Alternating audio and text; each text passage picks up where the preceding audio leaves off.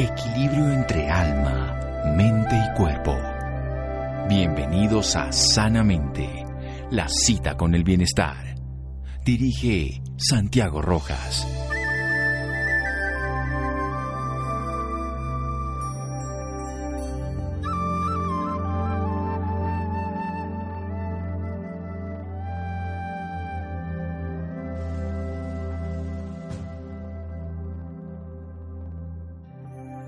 No es un edificio, ni una calle, ni una ciudad, no tiene nada que ver con cosas tan materiales como los ladrillos y el cemento. Un hogar es donde está tu familia, tu vida. John Boyne. Buenas noches, estamos en Sanamente de Caracol Radio, su programa de salud. Vamos a entrevistar a alguien que nos está hablando en este momento de crisis de algo que tenga sentido, de nosotros mismos, de nuestra vida íntima, nuestra vida interior de poder relacionarnos con ese presente continuo en la respiración, en nuestra cotidianidad, de volver precisamente el regreso al hogar, a nuestro gran hogar, nuestra casa que tenemos. Ella es licenciada en Administración de Empresas de la Universidad de Desarrollo en Santiago de Chile, se certificó como coach de salud en el Instituto de Nutrición Integrativa de Nueva York y posteriormente como maestra de yoga y mindfulness en Costa Rica y en Bali, en Indonesia. Es la fundadora de Mujer Holística que es un movimiento positivo de bienestar y espiritualidad en la línea que alcanza a más de un millón de mujeres alrededor del mundo. Imagínense, un millón de mujeres. Cualquier actriz, cualquier actor, cualquier persona quisiera tener esta cantidad. María José además es conferencista internacional en temas de espiritualidad y emprendimiento y ha participado en eventos como el Ontra Palusa de California en Estados Unidos y el Congreso Mente Supraconsciente en México. Estamos hablando de todo un bestseller. Además, estamos empezando con su libro Regreso al Hogar aquí en Colombia. Y María José la tenemos como invitada de honor. María José, buenas noches y gracias por acompañarnos en Sanamente de Caracol Radio. Ay, gracias a ustedes por tenerme aquí. Es un honor mío. Bueno, en esta época donde precisamente la madre naturaleza nos está jugando una treta muy interesante, sacó a todos los seres que tenía guardados en confinamiento al recreo en las clases de la Universidad de la Vida y salieron todos los bellos animales a disfrutarlo y ahora tenemos a los humanos en clases intensivas de confinamiento en su casa, regresar a la casa a través de la única casa que tenemos, nuestro cuerpo, nuestra realidad interior. María José, ¿Dónde empieza ese trabajo interior de ir a nosotros mismos, sobre todo cuando el mundo exterior nos motiva tanto, pero ahora la vida, gracias al COVID y estas cosas, nos llevan al interior? Bueno, yo creo que el primer paso, como todo, es darnos cuenta de que absolutamente todo lo que estamos viviendo es parte de nuestro camino espiritual todo está aquí para enseñarnos no solo a conectarnos más con nosotros mismos, sino también para ayudarnos a conectarnos con un estado de algo más grande, de algo muchísimo más grande de lo que es nuestro cuerpo físico o lo que percibimos como nuestra realidad. Entonces, cuando entendemos eso como el primer paso, empezamos a abrirnos, a explorar de cuáles son las lecciones y qué es toda esta experiencia que realmente es, única lo que estamos viviendo, ¿no? Esta experiencia única que estamos viviendo, hacia dónde me está llevando y cómo puedo reconocer más la soberanía de mi ser, mi libertad y mi verdad a través de este ejercicio en el recreo que nos está dando la vida. Bueno, ¿cuál es nuestra verdad? ¿Cuál es nuestro lugar de libertad precisamente donde todo el tiempo nos dicen que estamos atrapados, confinados en la casa, en las reglas, en las leyes, en los quehaceres y sobre todo en el deber ser de la sociedad? Nuestra verdad es ese espacio de centro adentro de nuestro corazón, adentro de nosotros mismos, en el que nos damos cuenta de que no somos ni nuestros pensamientos, ni nuestras opiniones, ni el cuerpo físico, ni lo externo que vemos afuera nuestro, sino que hay algo más. Y ese algo más, esa conexión con lo que le quieran llamar universo, la fuente, eh, como le quieras llamar, es la conciencia pura. Esa es nuestra verdad. Entonces, en el reconocimiento de que somos tanto esa conciencia, como también estamos experimentando en carne y hueso esta vida, pero el entender y poder observar que estamos teniendo una experiencia es el reconocer también de dónde venimos, no nuestro hogar. La verdad es la suma de todo que nos lleva de regreso a nuestro hogar, es el camino directo a reconocernos eh, plenamente en esta experiencia. Plenamente en la experiencia de cada momento, de cada instante de nuestra vida. Vamos a hacer un pequeño corte con María José para que nos desarrolle toda esta idea, una idea que tiene sentido, una conciencia plena que nos habita, desde la respiración, desde la paz interior, el regreso al hogar, explorar las lecciones que nos da en cada momento. ¿A dónde nos lleva? Pues a la verdad, al corazón, a ese lugar donde no están ni los pensamientos, ni las opiniones, ni la imagen, que eso no somos, sino lo que somos, una conciencia que habita todo el cosmos y está en nosotros, en nuestro hogar. Seguimos aquí en Sanamente de Caracol Radio síganos escuchando por salud. Ya regresamos a Sanamente. Bienestar en Caracol Radio. Seguimos en Sanamente.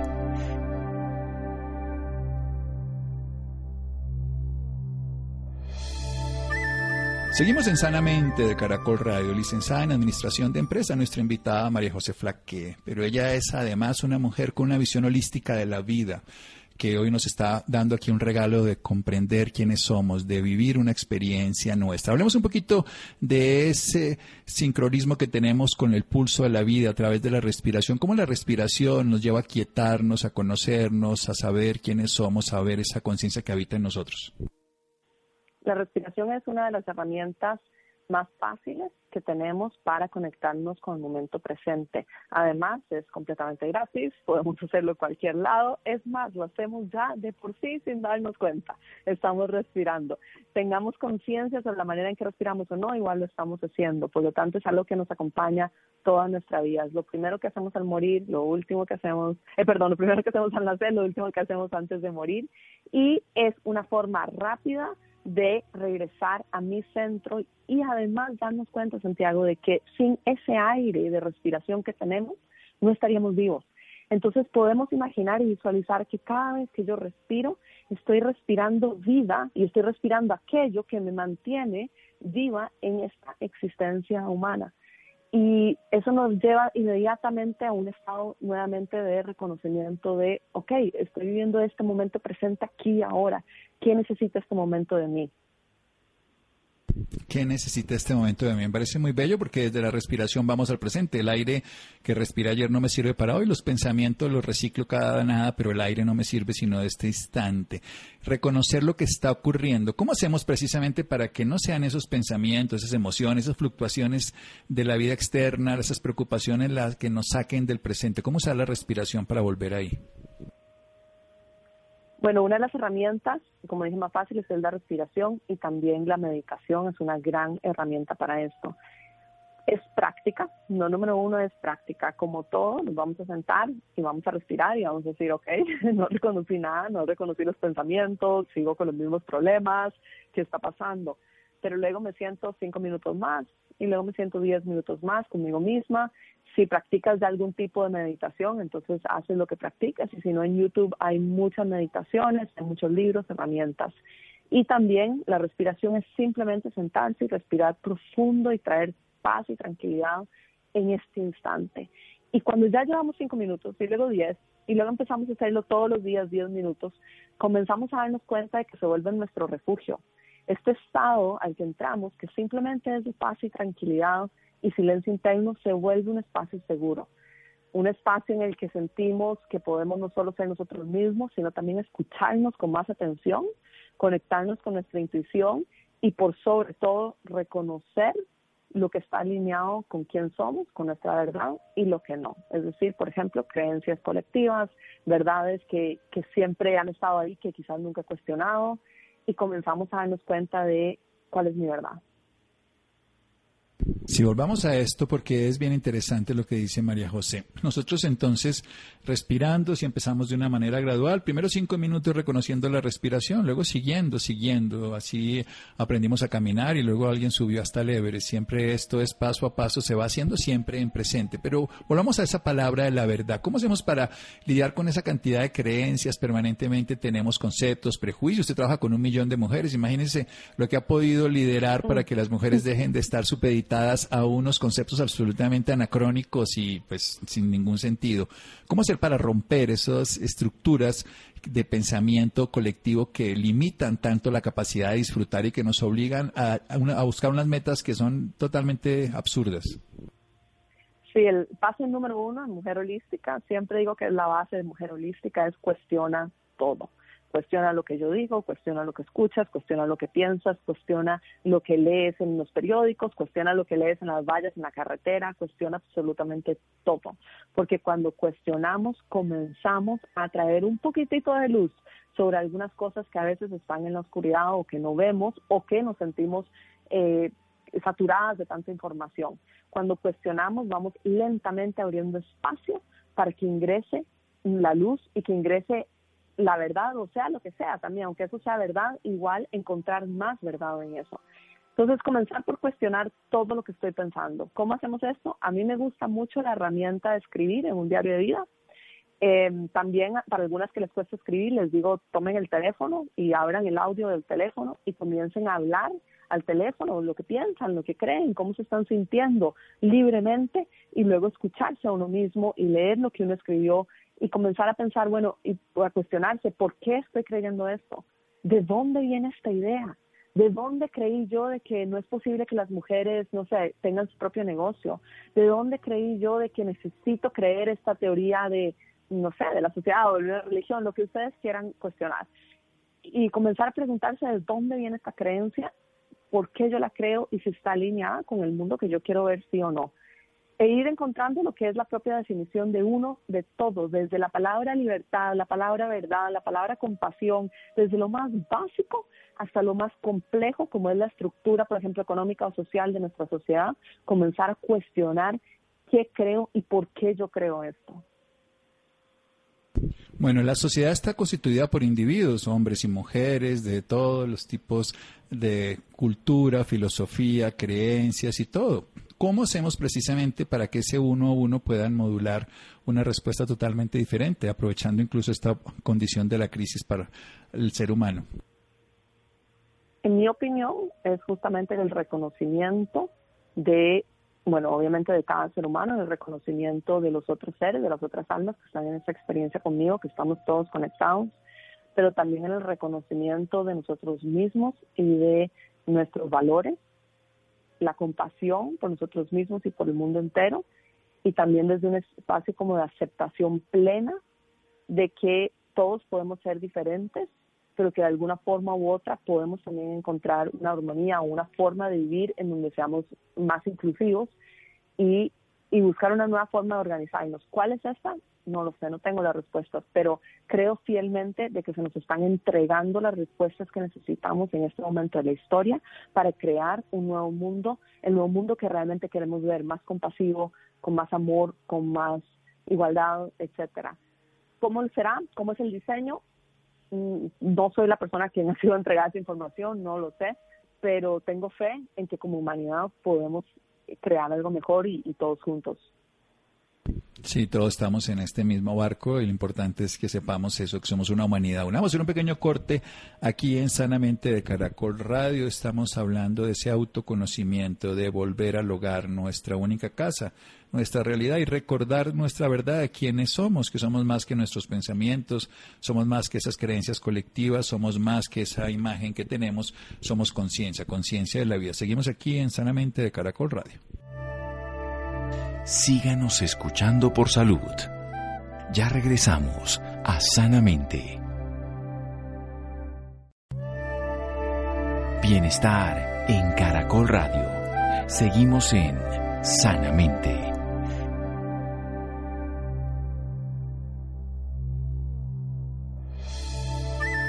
Seguimos en Sanamente de Caracol Radio. María José Flaque, nuestra invitada esta noche. Ella es licenciada en Administración de Empresas de la Universidad de Desarrollo en Santiago de Chile. De Chile. Tiene además, María José, como conferencista, varios libros y hoy nos está hablando de regreso al hogar. María José es embajadora, tiene un, es creadora del programa Embajadores de Mujer Holística que ofrece clases gratuitas de meditación. Nos está enseñando precisamente cómo desde la respiración, de algo tan sencillo como poner atención a nuestra respiración, irlo haciendo de manera gradual, nos vamos conociendo, comprendiendo, sabiendo quiénes somos y desarrollando nuestros dones, que eso es lo que tiene sentido. ¿Cuál es el papel de la mujer? Yo soy de la idea, María José, que lo que hay que rescatar en gran parte de esta crisis, la naturaleza nos lo pone, es lo femenino, lo femenino en todo el sentido, por supuesto, la mujer. Siete mujeres líderes en el planeta son las que mejor han llevado la crisis y de tantos países ningún hombre ha, ha descollado en ese sentido. ¿Cuál cree que es el papel precisamente de la mujer en esta época con base en todo lo que está ocurriendo en el planeta? Bueno, en mi opinión es fundamental el papel de la mujer porque la mujer en general, y estoy generalizando en esto, eh, la energía femenina es muchísimo más compasiva, muchísimo más receptiva, intuitiva y también encuentra más fácilmente como este balance y esta armonía. La mujer es en sí, el rol de mujer es el que lidera el hogar, el que trae como, el que acoge, ¿no? Y nuevamente estoy generalizando con esto, pero en general así es la energía femenina. Y hoy en día, en este momento de la historia, de hecho el 2020, en Mujer Holística lo denominamos el año del divino femenino, porque es el año en el que ingresa la energía femenina de este mundo. Y la energía femenina es suave, es compasiva, es intuitiva, es receptiva, eh, no sigue este orden tan lineal ¿no? y estructural que hemos visto, y por ende también al ingresar esta energía que estamos viendo también que muchas cosas que no están alineadas con esto, pues eh, se, vienen abajo con mayor facilidad. Es importante que las mujeres que las mujeres en sí mantengamos nuestro centro y que entremos en ese espacio de compasión, aceptación, intuición y por sobre todo que entendamos, Santiago, que así como es adentro, es afuera que así como nosotros, como las mujeres, cuidamos de nosotras mismas, vamos a ver también eso reflejado afuera y viceversa. Y esto va también obviamente para los hombres, pero las mujeres en particular tenemos un rol importante porque es nuestro trabajo traer de vuelta la unión con la madre naturaleza, la unión con la compasión y con toda esta energía femenina que tanto se necesita en el mundo en este momento. Y nuevamente estoy generalizando con género, ¿no? Sí, de todas maneras yo creo que yo soy hijo de una mujer y de un hombre, luego en mí habita una mujer y un hombre, y biológicamente estoy codificado para tener un patrón masculino, pero en mí habita una mujer como en María José habita un hombre. Sin embargo, hemos ignorado esa condición femenina valiosa que hay en todos los ámbitos, y la, parte femenina en la naturaleza y en la vida, y la mujer nos está recordando que sin ella no podemos existir, la naturaleza nos lo está mostrando en este momento todo ese daño que le hemos hecho al ecosistema. Volvamos a una palabra que ha dicho muchas veces y que me parece muy bella y que creo que es esencial para la vida. Los pueblos orientales, los tibetanos sobre todo, le dan un valor fundamental, la compasión. Pero también lo dice, compasión con uno mismo. Generalmente pensamos con el otro débil y todo, pero no lo hacemos mucho con nosotros, con nosotras. ¿Cómo hacemos? Mm, es justamente eso, el reconocimiento de nuestro sufrimiento es uno de los pilares fundamentales de poder extender compasión también al mundo entero, porque muchas veces, como mencionas, sentimos compasión, amor. La compasión es el deseo de aliviar el sufrimiento de otro ser, ser vivo. Y muchas veces miramos el sufrimiento a nuestro alrededor, en los animales, en la madre tierra o en otros seres humanos, y deseamos aliviar la situación de este ser humano. Pero muchas veces ignoramos que nosotras también, y esto es importante en este proceso que estamos viviendo como seres humanos, en, este proceso de cuarentena y de, de todo lo que estamos viviendo como humanidad, de que son momentos difíciles y todos estamos viviendo momentos que nos están retando y está bien de vez en cuando sentirse cansado, débil, triste, sin ganas. Está bien darse permiso también de dejar ir y soltar la vida antigua que para muchos ha cambiado nuestra vida en los últimos tres años eh, tres meses, perdón, ha cambiado mucho la vida y está bien también sentir todas estas emociones y abrazarse uno mismo y decir, estoy haciendo lo mejor que puedo dentro de una circunstancia que nunca antes habíamos tenido similar, en, por lo menos en, en lo que es mi vida y, y en muchos, ¿no? Entonces, traer ese sentimiento de amor, aceptación y sobre todo cariño, porque nosotros también estamos viviendo un proceso difícil. Sí, yo no creo que haya un ser humano que no esté viviendo una dificultad. Habrá algunos que habrán sacado provecho en esta condición adversa, pero el planeta en sí mismo está en una condición, como lo llamaban los griegos, el caos, que es el que antecede a un nuevo orden, una nueva forma. Algunos querrán volver a un pasado que ya no existe y querrán pertenecer a una historia que no está siendo real. ¿Qué significa regreso al hogar, su más reciente título? Es tan interesante la historia de regreso al hogar, Santiago, porque regreso al hogar, eh, yo he sido nómada hasta, hasta ahora, hasta que la vida me obligó a no. He sido nómada por los últimos cuatro años viajando literal alrededor del mundo cada mes en distintos continentes. Y una de las cosas que durante esos cuatro años fue más difícil para mí fue encontrar un centro en medio de algo que cambiaba constantemente. Mi alimentación cambiaba, el clima cambiaba, el entorno, la cultura, el idioma, todo cambiaba a mi alrededor.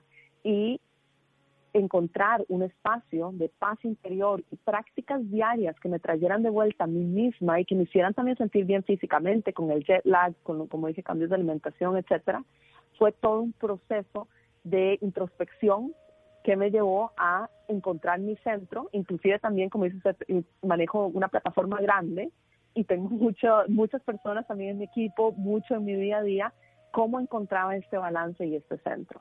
Eso me llevó a encontrar mi propio hogar, que fue el año pasado, fue el año en que realmente sentí que encontré mi hogar, mi espacio y, y esta apertura incondicional de amor que nunca había experimentado antes. Y escribir Regreso al Hogar porque recibí muchos mensajes de que era importante que yo escribiera este libro, porque yo sabía que no sabía mucho detalle, pero sabía que en el 2020 iban a quedar muchas estructuras, iba a haber un cambio muy grande y que necesitaba preparar mi material para Mujer Holística, para mi comunidad. Y así lo hice. Y no sé por qué, eran 21 energías que las que llegaron a mí, las escribí, fue el proceso más lindo que he vivido al escribir ese libro, literalmente lloraba todo el proceso que lo escribí de la, cantidad de amor y apoyo que tenemos divino a nuestro alrededor en todo momento. Somos realmente profundamente amadas por la divinidad, amados por la divinidad y también apoyados en este momento. Estamos, estamos recibiendo más luz de la que creemos en este momento en el planeta Tierra. Y fue un, un libro que me llevó a la rendición muy profunda y a experimentar muchísimo placer, muchísimo amor incondicional y apoyo. Y bueno, lo llamé regreso a casa porque fue literal mi regreso a mi propio hogar. Y el regreso a casa es eso, es el descubrimiento de nuestra verdad, es el camino que nunca se termina, es el camino que se termina el día en que, el último día que estamos aquí en esta experiencia humana, nunca nos graduamos al final, ¿no? Porque es constante y siempre estamos en, en, en esta evolución. Y cuando salió mi libro, salió durante la cuarentena. Y así como es irónico también la vida, estoy de vuelta en mi país de nacimiento en Costa Rica y pensaba que irónico que yo escribí un libro que salió cuando literalmente el planeta entero lo pusieron de vuelta a casa, de vuelta al hogar y a mí personalmente por las vueltas de la vida, porque no tenía que estar aquí, la vida me puso en Costa Rica justo el momento en el que cerraron fronteras, regreso a mi hogar. O sea, no puede ser, eh, no, yo el otro día me reía y decía, no puedo, la vida está jugando un juego, esto es un chiste hacia mí también, como te pusimos de vuelta en Costa Rica en cuarentena justo cuando lanzaste tu libro Regreso al Hogar. Sí, básicamente nosotros cada vez que escribimos estamos reviviendo nuestra vida, pero con una resonancia con todo lo que ocurre en el planeta, en lo que está pasando. Y seguramente como un buen escritor, con todas las musas eh, alrededor, nos están soplando cosas que no vemos desde la razón, pero que después eh, al leer la obra entendemos por qué se escribieron. ¿Qué son esos 21 lecciones, esos 21 pasos, esos 21 regalos? Bueno, Santiago, son realmente un regalo, como lo dices. Eh, para mí fue un regalo en mi vida y mi deseo es de que este, este libro sea un regalo también para la vida de todos los lectores. Este libro no, no me pertenece, estas energías le pertenecen a cada persona que lo lee, porque cada persona al final lo interpretará a su manera para, para su vida y, lo, y, y las apoyarán en su vida.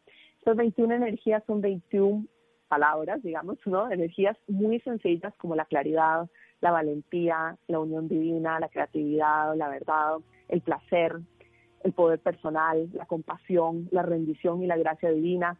Son palabras que a veces conocemos, como dice usted, bueno, compasión lo conocemos por encima, o libertad es otra de las energías, o claridad, pero nos sentamos, cada una de ellas tiene un texto, una visualización para visualizar cómo se siente la energía en mí y una activación que tenemos que decir en voz alta que nos hace ponernos, que hace que sintamos esa energía como se activa en nuestro campo energético. Y estas energías son, como dije, muy sencillas, como por ejemplo la claridad o la libertad, pero al mismo tiempo también son muy profundas. Como la claridad no es solo quiero claridad en las decisiones de mi vida, la claridad es una energía eh, muy poderosa que nos ayuda a disolver también el velo de la ilusión, que nos ayuda a regresar de vuelta a directo a la verdad de quién somos, ¿no? Entonces tienen todas las energías al final son energías que nos apoyan en regresar directo a nuestra verdad, a poder ver a través de la realidad que yo percibo y conectarme de vuelta con mi corazón, con mi espiritualidad, con mi ser. Y entran directo como una lanza. La claridad corta a través de la ilusión y de eso es el capítulo de la claridad, de cómo la claridad nos ayuda a entender de qué estoy percibiendo, qué estoy creyendo, por qué creo esto, no soy nada de eso que estoy creyendo, qué soy. Entro directo a limpiar la neblina, abrir la neblina para que yo pueda ver con claridad no solo mi vida desde afuera, sino también cómo puedo tomar decisiones basado en mi corazón. ¿Me explico con esto, Santiago?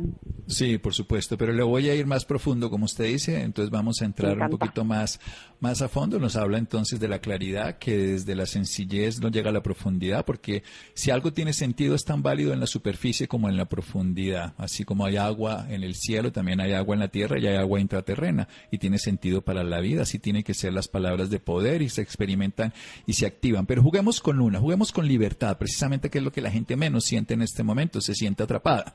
En este regreso al hogar, para algunos es un castigo, para otros, por supuesto, es un refinamiento y no un confinamiento. Pero juguemos con esa sencillez y profundidad de la libertad. ¿Cómo la activamos? ¿Cómo hacemos el ejercicio que usted propone en su libro?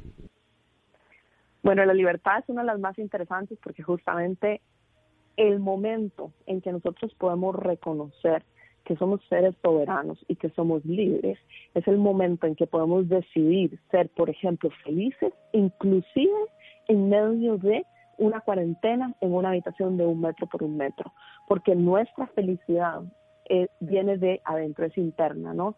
Yo reconozco mi libertad cuando reconozco que absolutamente nada, Santiago, y, y eso lo creo fielmente yo y, estoy abierta también a distintas opiniones, pero creo profundamente de que nuestra libertad es la capacidad de darnos cuenta de que esta experiencia humana, este cuerpo físico y esta realidad a mi alrededor no me define y también no me puede quitar jamás mi capacidad de conectarme con la divinidad, con, mi corazón, con mi espacio interno. Y esa es la libertad más grande que podemos experimentar como seres humanos. Va más allá de la libertad de déjenme hacer lo que yo quiero hacer eh, sin, valores, ¿no? Que, que es, eso no es uno puede ser, uno puede vivir en un país que le ha inculcado de que uno es libre solo porque puede votar, transitar por la calle, caminar, ir al parque, ir al supermercado. Y uno puede ser esclavo de la mente y de los pensamientos y ser la persona más, eh, vivir en una jaula que he creado yo misma, inclusive en un país, por ejemplo, en el que supuestamente soy libre, ¿no? O también, si yo estoy en un país en el que estoy sumergida en en creencias colectivas que me mantienen atrapadas y que me impiden realmente brillar, yo no soy realmente libre tampoco. Entonces, el poder descifrar y darme cuenta qué significa realmente mi libertad para mí y libertad interna, como dije también, de pensamientos, de mente, así como libertad externa de poder transitar, por ejemplo, es lo que, lo que nos lleva a, la, como decíamos antes, qué tan profundo nos podemos ir con libertad. Sí, perfecto, porque esa libertad no es libertinaje, que es ir y romper los vidrios del vecino o ir y robarle al otro, porque eso es estar esclavo de nuestros deseos, pasiones y el ego. La libertad en este caso es no importa las cadenas que me ponga el mundo exterior, las creencias que haya adquirido, lo que la sociedad piense o crea de mí, yo tengo una vida que la en mí y en todos los seres y estoy vivo. Una última reflexión, nos quedan dos minutos y nos cuenta entonces sus redes sociales y para cualquier persona interesada en mujer holística. Sí, pueden visitar Mujer Holística en www.mujerholística.com, holística con H, y también en Instagram y Facebook estamos como Mujer Holística también. Sí, pero una reflexión de un minuto para los hombres. Ok. Creo que para los hombres también sería eh, reflexionar sobre qué es la energía femenina. No es que son las mujeres, no, la energía compasiva, la intuición, la suavidad, el ir hacia adentro en silencio, el ir un poco más lento y la hermandad, la hermandad entre los hombres, dejando de lado las mujeres, que es la hermandad entre los hombres y cómo se pueden unir también los hombres con un corazón más abierto. Y creo que eso sería interesante un corazón que late en todos nosotros. Somos células de un planeta Tierra, un ecosistema que incluye animales, vegetales, minerales y vidas invisibles. Todos somos parte de ese ecosistema y estamos latiendo al mismo tiempo. tenemos una oportunidad de la sencillez a la profundidad, tenemos una obra que nos vuelve al hogar y tenemos una invitada que nos deja la oportunidad en sus redes sociales de seguirla. Muchísimas gracias, María José. A ti, Santiago. Bueno, ha sido un gusto y aprender y crecer y saber que somos una humanidad una. Desde lo femenino encontramos el sentido de la vida, desde lo masculino una hermandad de un solo corazón. Seguimos aquí en Sanamente de Caracol Radio. Síganos escuchando por salud. Ya regresamos a Sanamente. Bienestar en Caracol Radio. Seguimos en Sanamente.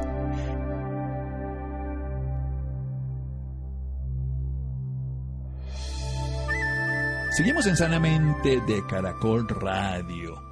Solo el 12.7% de los pacientes con cáncer está recibiendo los medicamentos u otros servicios ambulatorios en su domicilio. Esto es muy importante. La Fundación Colombiana de Leucemia y Linfoma presenta su segundo informe basado en este tema que está ocurriendo de una encuesta realizada en pacientes con cáncer pediátrico y de adultos. Sepamos un poco más al respecto, algo muy, muy grave, Juan José. Buenas noches, Santiago, para usted y para quienes nos escuchan a esta hora. La Fundación Colombiana de Leucemia y Linfoma, FUNColombiana, presenta su segundo informe basado en una encuesta realizada a pacientes con cáncer pediátrico y adultos, con el objetivo de identificar y describir los principales riesgos, limitaciones y dificultades de, acceso a los servicios de salud a los que se enfrentan los pacientes con cáncer en Colombia durante la medida de cuarentena decretada por el Gobierno Nacional frente a la pandemia del COVID-19. Para hablarnos más del tema nos acompaña Yolima Méndez, psicóloga de la Universidad de La Sabana presidenta de la Fundación Colombiana de Leucemia y Linfoma. Muy buenas noches, doctora, y bienvenida a Sanamente. Muy buenas noches, muchas gracias por la invitación. Un saludo muy especial a todos los oyentes. Doctora, cuéntenos qué ha pasado con los pacientes que sufren cáncer en medio de esta cuarentena. Bueno, vemos con tristeza que muchos pacientes han tenido dificultades de acceso a los servicios de salud, se han encontrado con información tal vez un poco contradictoria, a veces abrumadora, porque pues muchos pacientes se encuentran confundidos, no saben qué hacer, si deben salir de la casa o no salir, si deben suspender su tratamiento o no. Entonces eh, hemos encontrado bastante dificultad con el con la información que han recibido y em, y en muchos casos pues dificultades para cumplir, para acceder a sus citas de control, para dar continuidad a sus tratamientos de quimioterapia y para acceder a sus medicamentos. Y específicamente en niños con la enfermedad, ¿qué han encontrado?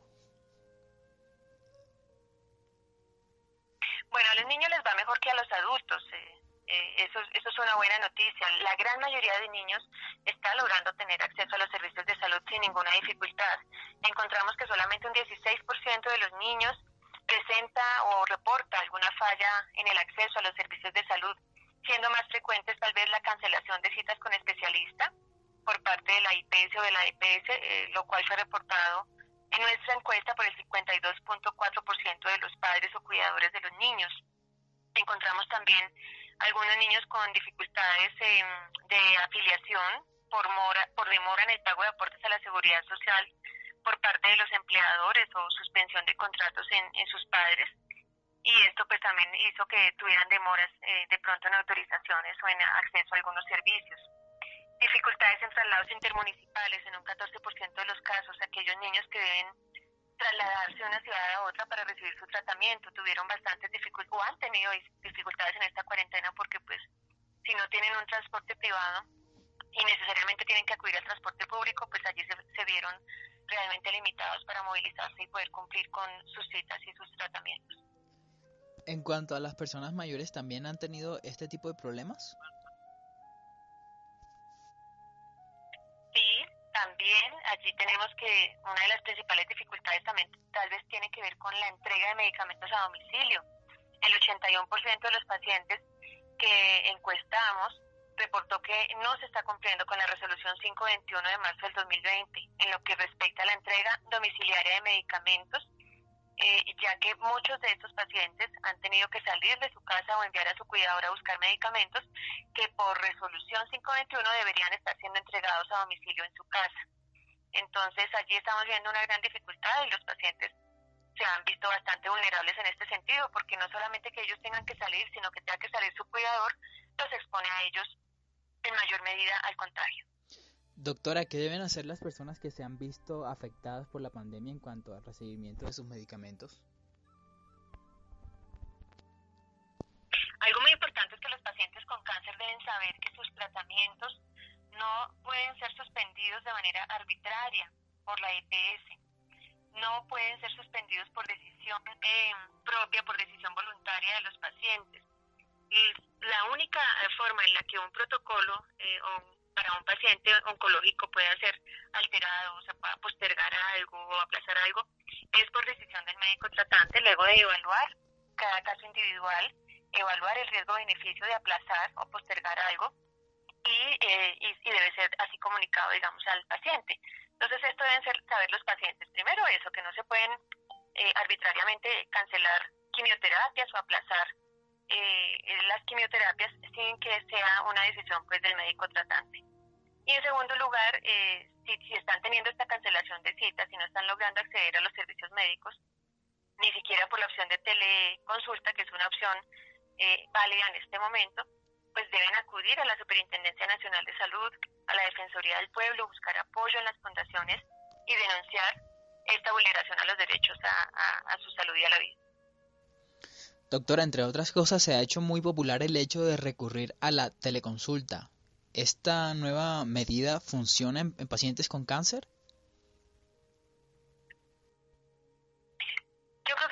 ha sido una buena alternativa y ha funcionado bien, para otros no ha sido tan positivo.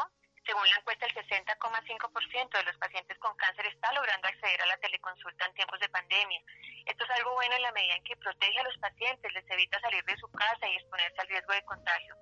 La teleconsulta para las personas que nos estén escuchando es esa posibilidad de tener un encuentro con el médico tratante gracias a la tecnología, bien sea a través de una llamada telefónica o de una videollamada y eh, muchos pacientes han logrado tener estos controles con su médico a través de esta modalidad y han expresado satisfacción, digamos, de, de, estas, de, esta, de esta atención a través de esta modalidad. Pero otros pacientes se han quejado porque dicen que no han encontrado una respuesta cierta a sus eh, dolencias, a sus necesidades, que las llamadas son muy cortas, que no lograron escuchar o entender al médico, que ellos tampoco como pacientes pudieron expresar o hacer las preguntas que necesitaban hacer, que no se les formularon medicamentos, en fin. Entonces, creo que también tenemos unos desafíos grandes y unas barreras grandes a nivel de, de, de la tecnología, por ejemplo, porque no todos los pacientes tienen esa facilidad de conectividad.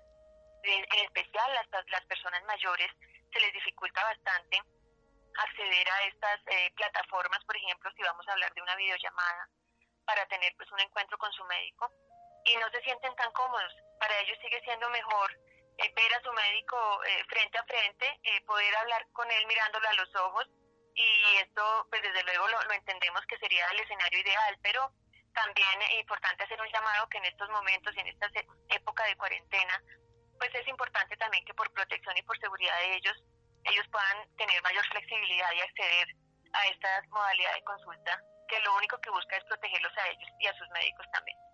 Doctora, ¿los pacientes con qué tipo de cáncer, de cáncer se, han, visto más afectados?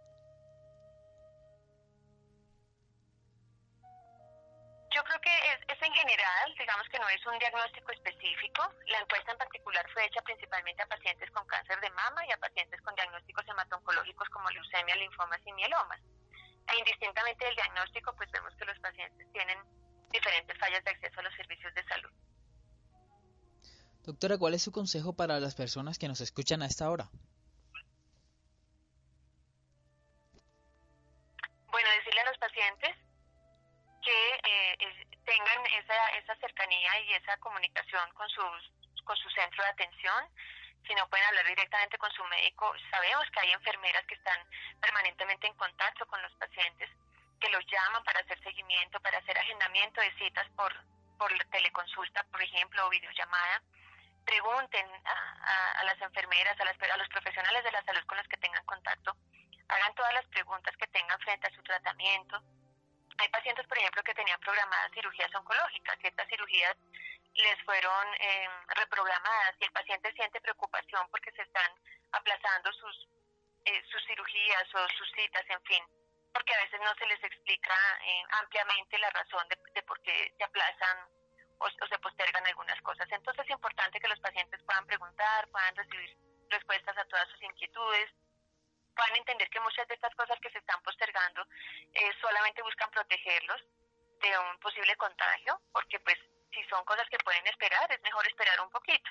Ahora, si son cosas que no dan espera, como por ejemplo los ciclos de quimioterapia que viene recibiendo un paciente que se encuentra en tratamiento activo, pues esto sí no es discutible. El paciente tiene que seguir acudiendo al centro de atención y por ningún motivo debería eh, cancelar sus ciclos o postergarlos. Allí, pues, la recomendación es que tenga todas las medidas de bioseguridad necesarias para acudir al centro de atención para eh, minimizar el riesgo de contagio. Pero el miedo al COVID no puede ser en ningún en ningún escenario el, la razón o el pretexto para no hacer el tratamiento de oncología, porque bien lo dice la Asociación Colombiana de Hematología y Oncología, el cáncer sin tratamiento es más peligroso que el mismo COVID. Entonces esto es importante que los pacientes lo sepan y es que el cáncer no puede estar sin tratamiento porque resulta ser muy peligroso. De manera voluntaria no pueden decidir suspender su tratamiento, deben seguir en contacto con su centro de atención y deben dar continuidad a su protocolo eh, eh, que venían recibiendo antes de la pandemia. Eh, doctora, y para las personas interesadas, ¿dónde la pueden contactar?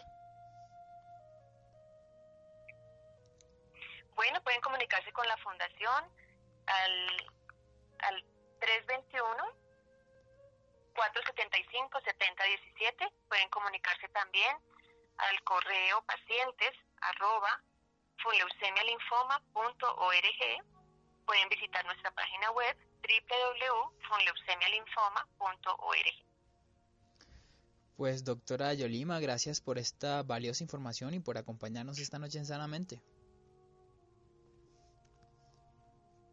Con muchísimo gusto. Muchas gracias por la invitación y un saludo muy especial a todos los oyentes. Bueno, gracias Juan José por esta noticia. Nada, nada buena. Muy bien también. Gracias a Laura por todo lo que nos colabora todas las noches. A Freddy, Iván, Ricardo Bedoya, José Rodríguez. Quédense con la voz en el camino con Ley Martín. Caracol piensa en ti. Buenas noches.